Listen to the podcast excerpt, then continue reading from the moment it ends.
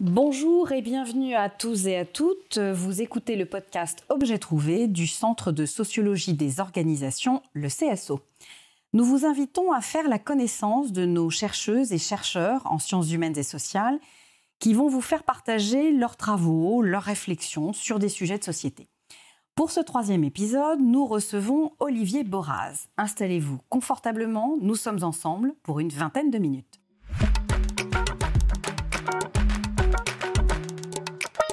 Bonjour Olivier. Bonjour Samia. Alors, depuis plus de 20 ans, vous vous intéressez aux risques et plus récemment aux crises. En décembre dernier, vous avez décidé de céder votre poste de directeur du CSO pour vous consacrer à un nouveau projet. nous y reviendrons plus tard. Mais avant cela, en quelques mots, quelle est votre définition d'un objet de recherche? J'ai envie de dire qu'en fait, c'est une définition assez large. Euh, ça va souvent partir d'une rencontre, d'une opportunité, euh, d'un moment où je vais rencontrer, croiser une organisation, une politique, un mouvement social, une controverse, quelque chose qui va piquer ma curiosité, qui va euh, m'étonner, qui va m'intriguer. Et donc je vais avoir envie de, comprendre ce qui se passe, de mieux, connaître, mieux découvrir. Et donc c'est souvent comme ça que je commence à construire en fait un objet de recherche. Euh, je ne pars pas avec un objet tout construit sur le terrain, je vais d'abord partir d'un étonnement, d'une curiosité, à partir de là, monter une équipe, réunir des données, euh, progressivement à comprendre euh, la, situation, l'analyser, et puis ensuite, euh, à nouveau progressivement, remonter vers des grandes questions sociologiques, vers des grands thèmes. Donc c'est vraiment un, mouvement ascendant mhm. qui part d'abord de la curiosité.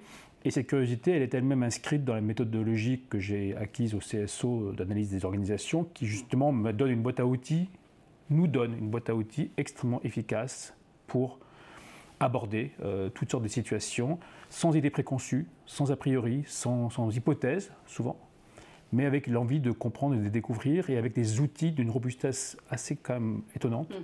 pour parvenir à très vite faire sens de ce qui se passe. Mm-hmm. Oui, vous avez, vous avez évoqué le fait d'être entré effectivement et d'avoir fait votre votre carrière euh, au, CSO. Et effectivement, vous avez fait un DEA de sociologie euh, sous la direction de Michel Crozier. Hein, sur le gouvernement des villes, en fait, sur les, sur les politiques locales. Euh, quelle expérience vous retenez de cette période? En fait, quand j'ai, quand j'ai fait le DEA de sociologie, euh, donc en 1987 maintenant, mhm. euh, c'était avec l'idée d'entrer dans le conseil. Je voulais devenir consultant. Euh, je ne sais pas pourquoi, mais. Mhm. il y avait déjà beaucoup de consultants. Il y avait déjà beaucoup de consultants. C'était, une, c'était une des, des, des, un des débouchés majeurs du DEA.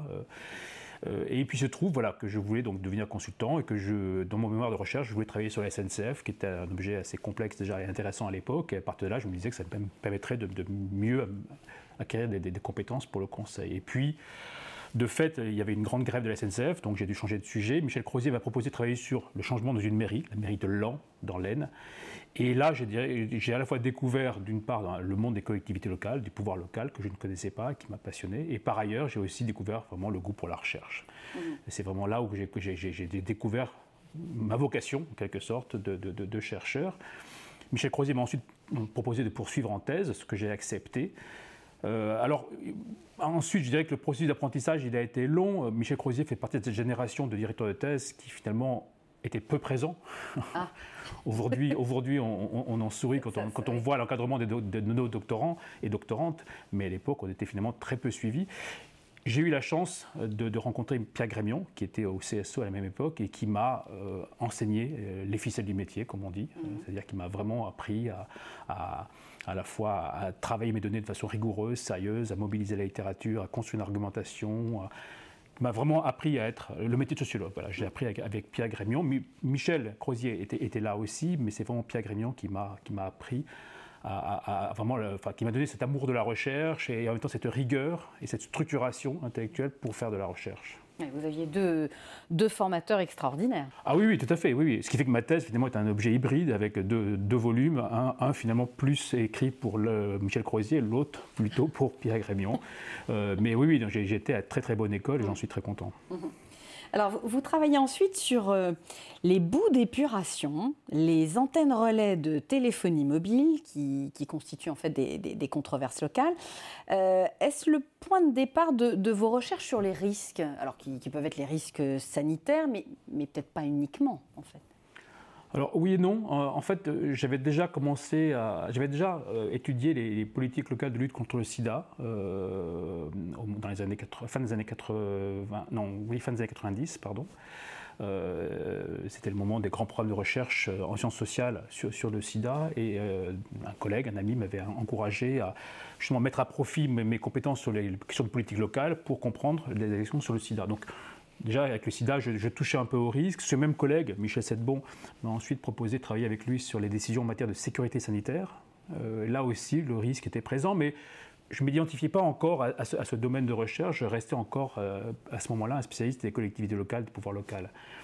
Et c'est vraiment à l'occasion, effectivement, de, deux projets que vous avez évoqués, donc les, controverses autour des dépurations urbaines et puis euh, les antennes relais de téléphonie mobile, que j'ai vraiment je dirais, euh, fait mon entrée dans le, dans le domaine des risques euh, que j'ai, rencontré. Et, cela grâce, je dirais, en grande partie à, à quelqu'un qui a eu une influence déterminante en France sur ce domaine, qui est Claude Gilbert, qui avait monté à l'époque un programme, puis un groupement d'intérêt scientifique, un GIS, mhm. intitulé Risques collectifs et situations de crise, qui a très largement contribué à structurer une communauté, un milieu. Et donc j'ai découvert ce milieu dans les années 90, euh, non, début des années 2000, pardon, euh, j'ai découvert ce, milieu et tout de suite je me suis senti à l'aise. Il y avait à la fois des disciplines très différentes euh, qui travaillaient sur toutes sortes d'objets en lien avec la question du risque de la crise. Et j'ai trouvé finalement dans ce milieu quelque chose que je ne trouvais plus dans le milieu des, du pouvoir local, de collectivités locales, vraiment locales, qui était un milieu justement en pleine effervescence, avec un vrai renouvellement conceptuel, méthodologique, de, vraies, discussions, de vrais débats, quelque chose de beaucoup plus dynamique finalement et de beaucoup plus ouvert que ne l'était le monde des collectivités locales, du gouvernement local, des études du pouvoir local, qui était devenu un monde relativement fermé et peu, intéressant à mon goût. Et donc c'est là où j'ai vraiment opéré ce, basculement vers le, domaine des risques. Et puis, euh, dernier élément aussi qui explique ce basculement, l'étude des risques euh, m'avait euh, permis aussi de rencontrer à ce moment-là toutes sortes d'organisations publiques, privées, qui avaient un réel aussi intérêt pour l'apport des sciences sociales. Ce que je ne trouvais pas dans, l'étude du gouvernement local, du pouvoir local, je le trouvais là. C'est-à-dire vraiment des questionnements de ces organisations sur des phénomènes qui les, mettaient en difficulté, qui les, qui, qui les intriguaient, qui les interrogeaient, et sur lesquels il y avait besoin d'un regard en sciences sociales. Donc je dirais qu'à la fois il y avait des collègues avec qui je pouvais discuter et, avec le sentiment de vraiment contribuer à un renouvellement assez profond d'un champ d'études, et puis en parallèle aussi des, objets qui étaient eux-mêmes intéressés mm. par, par, la contribution des sciences sociales. Mm-hmm. Euh, alors vous, publiez alors, de très nombreux ouvrages, on ne va pas les citer, vous signez des, contrats de recherche pour comprendre entre autres les approches du risque euh, dans plusieurs pays. Euh, quelle a été votre curiosité Qu'est-ce qui, qu'est-ce qui vous a conduit à vous intéresser comme cela sur un plan beaucoup plus, beaucoup plus large ben là aussi, à nouveau, c'est, une rencontre, une opportunité, un étonnement. Euh, je faisais à l'époque, je, je, je faisais cours dans un master à Sciences Po sur les risques. Et, je faisais venir régulièrement un collègue anglais, qui était un, très proche ami aussi, euh, pour parler de, la question des risques en Angleterre. Et un jour, comme ça, en l'écoutant, euh, je me suis dit, mais c'est quand même très étonnant, ce que tu nous dis des, risques en Angleterre n'a rien à voir avec la façon dont on aborde cette question en France. Et après, on est allé prendre un café, on a continué la discussion, on s'est dit, mais il y a vraiment quelque chose à creuser là. Il y a clairement des approches très différentes de cet objet risque. Donc, au-delà de la question de, des sujets de santé environnement sur lesquels j'avais travaillé jusque-là. C'est plus généralement, on voyait bien que le risque était partout, tout le monde parlait de risque, des instruments du risque, de la, du gouvernement des risques, mais finalement, on voyait, on, percevait qu'il y avait une différence assez forte entre l'Angleterre et la France. Mais donc, à quel niveau, justement euh, dans, dans, dans, dans, dans l'approche, dans, l'idée même du risque. C'est-à-dire que autant l'Angleterre avait clairement embrassé la notion de risque comme étant une manière de dire voilà, voilà tout ce qu'on peut faire pour vous assurer euh, la protection et le meilleur service de l'État, vous, euh, citoyens britanniques. Mais il y a un moment donné, on voilà, on ne peut pas tout faire. Donc il y a des limites. Donc le risque, et, il y a un risque que ça, ça, ne suffise pas. Mais, donc, euh, mais voilà, en, tout état de cause, il y a bien il, y a, il y a un effort pour aller vers, vers, vers, une meilleure prise en charge, mais sans garantie absolue. côté français, le risque est associé, est toujours hein, de cette manière associé à l'idée que d'un État omnipotent, omnipuissant, qui ne peut pas se tromper, qui ne peut pas échouer. Donc, d'une certaine manière, l'hypothèse qu'on a formulée à l'époque et qu'on a ensuite mise à l'épreuve était de dire que finalement, un pays comme la France, et puis l'Allemagne aussi, qui, a rejoint l'étude, étaient des pays dans lesquels l'idée de risque avait beaucoup de mal à prendre parce qu'elle supposait d'accepter la possibilité de l'échec. Or, cet échec, il est impossible euh, à accepter de la part de, des hauts fonctionnaires ou des politiques en France. Voilà, euh, le, risque est entendu comme finalement quelque chose de, qu'on doit réduire. Alors, on n'arrête pas de dire que le risque zéro n'existe pas, mais finalement, on se rend compte que, euh, euh, dans l'esprit de beaucoup d'hommes, femmes politiques et de hauts fonctionnaires, il y a bien cet objectif d'un État qui ne peut pas faillir. Mm-hmm. Et donc, à partir de là, on a, on a, on a écrit un premier article avec un collègue allemand puis on a monté un grand programme de recherche européen sur quatre pays. Et on a donc creusé cette, idée euh, en, testant, en mettant à l'épreuve dans différents domaines d'action publique pour vérifier si effectivement il y avait différentes manières d'appréhender le risque. Et, c'est ce qu'on a constaté in fine, c'est-à-dire qu'il y avait bien des, approches très très différentes de ce qu'on entend par le mot risque, de ce à quoi renvoie l'idée de risque dans ces quatre pays qui tenaient à, à la fois à des traditions juridiques différentes, à des arrangements institutionnels différents, à des cultures professionnelles aussi. il y a tout un ensemble de facteurs qu'on a, qu'on a mis, en, mis en évidence et qui expliquent pourquoi finalement quelque chose d'aussi simple que le risque, apparemment, euh, contribuait à des, à, des, à des, variations aussi différentes en termes d'interprétation et d'action publique. C'est votre contrat de recherche, LoRa celui LoRa, voilà. Hein, Open, C'est Open Research Area, donc c'est ça, c'est les grands programmes européens qui, qui, mettent ensemble des agences de, financement euh, de différents pays. Mhm. Euh, quelle est la passerelle entre euh, l'étude des risques d'un côté et, et l'analyse des crises, puisque vous arrivez petit à petit justement vers les crises? C'est votre, votre sujet, votre objet maintenant. Alors la, la, réponse, la, réponse je dirais, structurée intellectuellement consiste à dire que j'ai constaté que finalement, malgré l'investissement fort soutenu des États dans l'analyse du risque comme moyen d'éviter la survenue de, crises de scandales, mmh. des crises étaient quand même survenues. Des, grands scandales, des catastrophes étaient survenus, que ce soit le terrorisme, des, inondations, des pandémies, bref, que finalement la gestion des risques ne permettait pas d'éviter la survenue de, catastrophes et que donc il fallait se tourner vers la préparation à la gestion de crise comme moyen, comme nouvelle modalité pour le gouvernement d'anticiper ces phénomènes. Donc ça c'est la réponse, je dirais, un petit peu voilà, que je peux donner pour, pour justifier la, logique de, ce, mhm. passage. Mais une fois de plus, c'est aussi, une fois plus, ce sont des rencontres, ce sont des personnes. Euh, ce sont notamment des doctorants et doctorantes qui étaient intéressés par ces questions, qui eux-mêmes m'ont proposé de travailler sur ces sujets que j'ai trouvé intéressants. Je pense par exemple à, la thèse de Lydie Cabane. Lydie voulait travailler sur l'Afrique du Sud. Elle constatait des, phénomènes tout à fait euh, intéressants de, de, grandes, de, grandes, émeutes à l'époque liées à, des mouvements migratoires qui étaient gérés à l'aide de, dispositifs destinés normalement à, encadrer des catastrophes naturelles. Donc, donc elle a voulu travailler sur ce disaster risk management, cette gestion des catastrophes en Afrique du Sud. Elle a fait une thèse magnifique et depuis elle fait une très très belle carrière. Et je dirais que c'est en, travaillant avec elle, en la suivant, en l'encadrant, que j'ai mieux aussi vu euh, et compris euh, tout ce qui est en train de se jouer autour de l'idée de la crise et la préparation à la gestion de crise comme alternative à la gestion des risques. Mhm. Donc on n'essaie pas d'anticiper, enfin on n'essaie pas de, calculer la probabilité de survenue ou de ce qui va arriver. On se dit voilà, il peut arriver n'importe quoi à n'importe quel moment, donc préparons-nous mhm. pour être capable de répondre immédiatement mhm. à n'importe quel type de phénomène.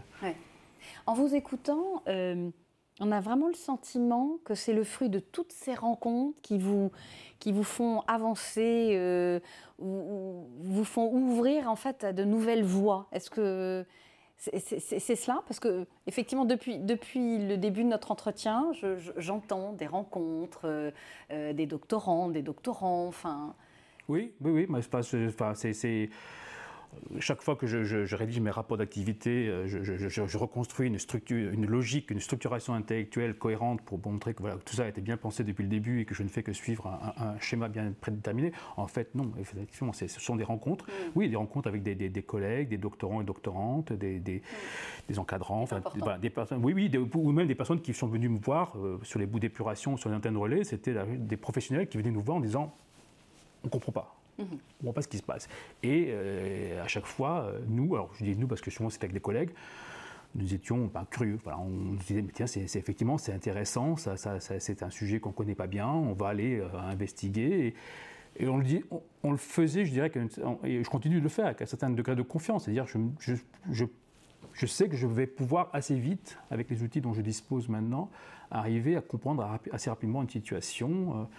Là, actuellement, je travaille sur, sur la, la, la, crise, la crise des masques euh, à la, douane française en, 2020, au moment au début de la crise. Bon, là aussi, une opportunité, une rencontre. Mm. Euh, et une enquête qui se déroule et qui permet effectivement de, comprendre ce qui s'est joué donc, en l'espace de quelques semaines en 2020 autour de l'importation massive de masques en France. Voilà, donc ce sont, oui, ce sont des rencontres, ce sont des, des, des, des personnes, ce sont, euh, j'ai beaucoup, mais effectivement, j'ai beaucoup appris avec mes doctorants et doctorantes, ça c'est sûr. Euh, alors aujourd'hui, vous, lancez un comment on peut dire, un espace de recherche, hein, Crisis Lab. Est-ce que vous pouvez nous en dire un, mot? ou deux. ou deux. ou trois. Trois mots, effectivement. Euh, recherche, formation, expérimentation. En fait, le, projet est né, euh, est, né, je dirais, dans les suites de, la crise de Covid-19 et puis de, l'ouvrage que nous avions publié en 2020 sur euh, Covid-19 et une crise organisationnelle avec Henri Bergeron, Patrick Castel et François Dedieu. Et c'est François Dedieu, là aussi, donc, euh, collègue, ami, qui, m'a dit il faut absolument qu'on fasse quelque chose sur, sur, sur, les crises. il, manque, il manque en France un lieu, un espace, quelque, part, quelque chose sur lequel on peut réfléchir euh, et faire avancer les, travaux sur, sur la, question des crises. Donc on a ensemble conçu ce, projet, cet espace, avec François. Euh, qui, est en train de, qui, est en train de se développer euh, cette année et qui vise précisément à la fois à, donc à, développer, enfin, à, faire un état de l'art des, recherches, parce que finalement on a plus de 40 ans de recherche sur les crises, mais très peu de synthèse, voire aucune, ce qui est très surprenant. donc à la fois faire cet état de l'art et puis aussi conduire des recherches nouvelles sur des sujets liés, liés à ces crises l'idée aussi d'une formation, de former les, les non seulement les étudiants, mais aussi les futurs gestionnaires de crise. Hein. Ça manque cruellement en France. Il y a des formations un peu, je dirais, de base, mais des formations plus avancées à la gestion de crise, qui cherchent moi, à, réintroduire dans l'idée de crise le fait que ce n'est pas juste un événement qui, rencontre un, un, système, une organisation, mais qu'il y a des organisations qui vont réagir, des individus qui vont, qui, vont, qui vont prendre des décisions, et que tout cela va aussi contribuer à la crise. Donc la crise, ce n'est pas juste la rencontre d'un phénomène et puis un système, mais c'est aussi la manière dont ce système va réagir. Donc des organisations, des individus, donc on retrouve effectivement les, mes, sujets de prédilection, nos sujets de prédilection. Donc c'est des formations qui vont mettre à la fois, rappeler que, voilà, que c'est avant tout une question de coordination, de coopération entre des individus, des organisations, c'est ça la crise, la de crise. Euh, et que pour cela, effectivement, on peut très bien faire des cours théoriques, mais ce n'est pas très utile, mais qu'il faut aussi beaucoup euh, s'appuyer sur la mise en situation des, des, participants, des étudiants, sur l'expérimentation. Il y a vraiment et leur faire acquérir ce que François appelle des, finalement des compétences de bricolage. ah oui? finalement, voilà, dans la crise, on bricole. Euh, alors, c'est pas bien de dire ça, parce qu'on a bien pensé qu'avec des plans, on va pouvoir réussir à bien gérer la crise de façon ordonnée et, et rationnelle. Non, une crise, c'est toujours du bricolage. Et... On bricole parce que c'est le côté instantané Instantané parce que, bah, parce que la situation euh, ne, correspond pas à ce qui a été prévu mm. dans, les plans, parce qu'elle va effectivement soulever des problèmes qu'on n'avait pas du tout anticipés, parce que voilà, parce qu'il faut, il faut, il y a, de l'improvisation. Mm. Alors, euh, on n'improvise pas à partir de rien justement. Il y a des répertoires, il y a des solutions qui existent, et justement, on va bricoler en prenant des morceaux de, solutions. La crise du Covid-19 a été un formidable euh, moment d'improvisation, d'innovation. on n'a pas tiré encore toutes les leçons. Euh, voilà, donc c'est vraiment de, travailler avec les étudiants ou les participants de ces formations à à l'acquisition de ces compétences de bricolage. Se dire, voilà, comment je fais concrètement euh, dans, la situation pour comprendre ce qui se passe et puis ensuite trouver les solutions adaptées. Et pour ça, eh ben, il faut tester on expérimente, on teste. Donc c'est vraiment aussi c'est une démarche beaucoup plus, je dirais, euh, euh, bah, de recherche. De recherche quasiment, oui, oui, de, recherche, oui, bien sûr, parce que parce que dans, ce processus, les participants, les étudiants produisent aussi des connaissances. ils sont pas, voilà. Et puis il y a une dimension, donc effectivement, expérimentation dans ce dans ce dans ce crisis lab euh, qui, qui revient un petit peu sur aussi sur ces, dispositifs et qui revient aussi sur l'idée que finalement on, on, ne sait pas bien tirer des leçons des crises qu'on a rencontrées, qu'on a connues. Donc on ne fait pas bien les retours d'expérience. Donc c'est se dire que voilà, il faut développer des méthodologies de retour d'expérience euh, pour, euh, pour, euh, pour savoir tirer des leçons. Donc, ce, projet est vraiment à la frontière entre la recherche et, l'administration, euh, ou les organisations plutôt, entre, entre, une recherche académique et puis une recherche plus appliquée. Mais je n'ai jamais trop bien compris la distinction entre les deux. En mon sens, voilà, la recherche a vocation à la fois à nourrir des débats académiques, mais aussi à, proposer des, des catégories de, de, de cognition, d'entendement qui vont aider les acteurs à faire sens, à, mm. comprendre ce qui, ce qui, les situations qu'ils rencontrent. Euh, donc là, il y a un vrai enjeu, à mon sens, aujourd'hui. Euh, on l'a bien vu avec après la crise Covid. Les crises que nous rencontrons aujourd'hui euh, et que nous rencontrons demain ne correspondent pas à ce à quoi on s'était préparé avant. Mm. Ce ne sont pas des crises limitées en temps, temporaires, clairement, je dirais clairement isolables. Ce sont des crises qui durent, qui s'inscrivent dans la durée qui sont multidimensionnelles, qui, n'arrêtent pas de, provoquer d'autres crises. Donc c'est voilà, une situation qui, qui, nécessite de repenser les catégories et de repenser les cadres d'action. Et ça, on ne peut le faire qu'avec les acteurs qui vont directement gérer les crises. Ce n'est pas nous, en tant qu'académiques, euh, à, l'écart, qui, qui, allons pouvoir produire cette connaissance. Mmh. Très bien. Euh, dernière question alors que je pose à, chacun de mes invités, euh, selon vous, quelle est la place du sociologue aujourd'hui dans notre société? Alors, vous m'auriez posé la question il y a quelques années, j'aurais été, j'aurais tiré un constat un peu, un peu pessimiste et un peu, un peu critique. Je, viens de l'indiquer, mais je pense que la crise de Covid a pas mal rabattu les cartes euh, et, que finalement aujourd'hui il y, a, il y a, un vrai intérêt de la part de beaucoup d'organisations publiques, privées euh, et associatives aussi pour euh, la contribution et l'apport des sciences sociales. Alors c'est un moment. Alors est-ce que, le moment va durer ou pas? Je ne sais pas. mais il y a un moment. On sent un moment. On sent que voilà que cette crise a, mis à l'épreuve nos sociétés et nos modes de gouvernement, euh, qui s'est quand même passé beaucoup de choses, euh, que finalement nos sociétés ont plutôt bien résisté, donc ce qui soulève des, questions, mais en même temps il y a aussi eu beaucoup de, dégâts, beaucoup de, renforcement des inégalités euh, en particulier. Donc voilà, cette, crise a, a été une crise sanitaire, une crise économique, ça a aussi été une crise politique, une crise sociale, et, ça, de plus en plus d'acteurs s'en rendent compte. Et donc il y a une vraie, demande de, contribution des sciences sociales pour aider à tirer des leçons de ce qui s'est passé, pour comprendre comment les sociétés se sont comportées, ont réussi à s'ajuster, mais aussi comprendre comment les organisations publiques, privées se sont adaptées.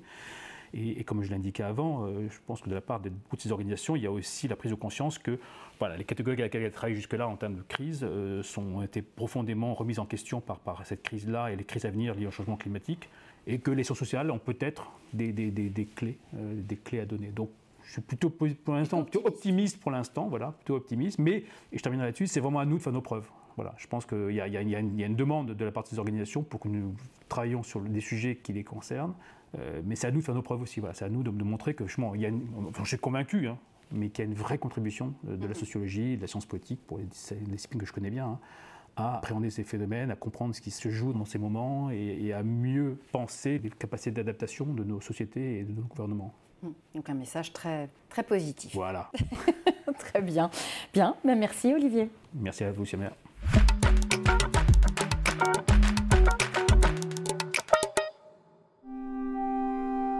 Sciences Po.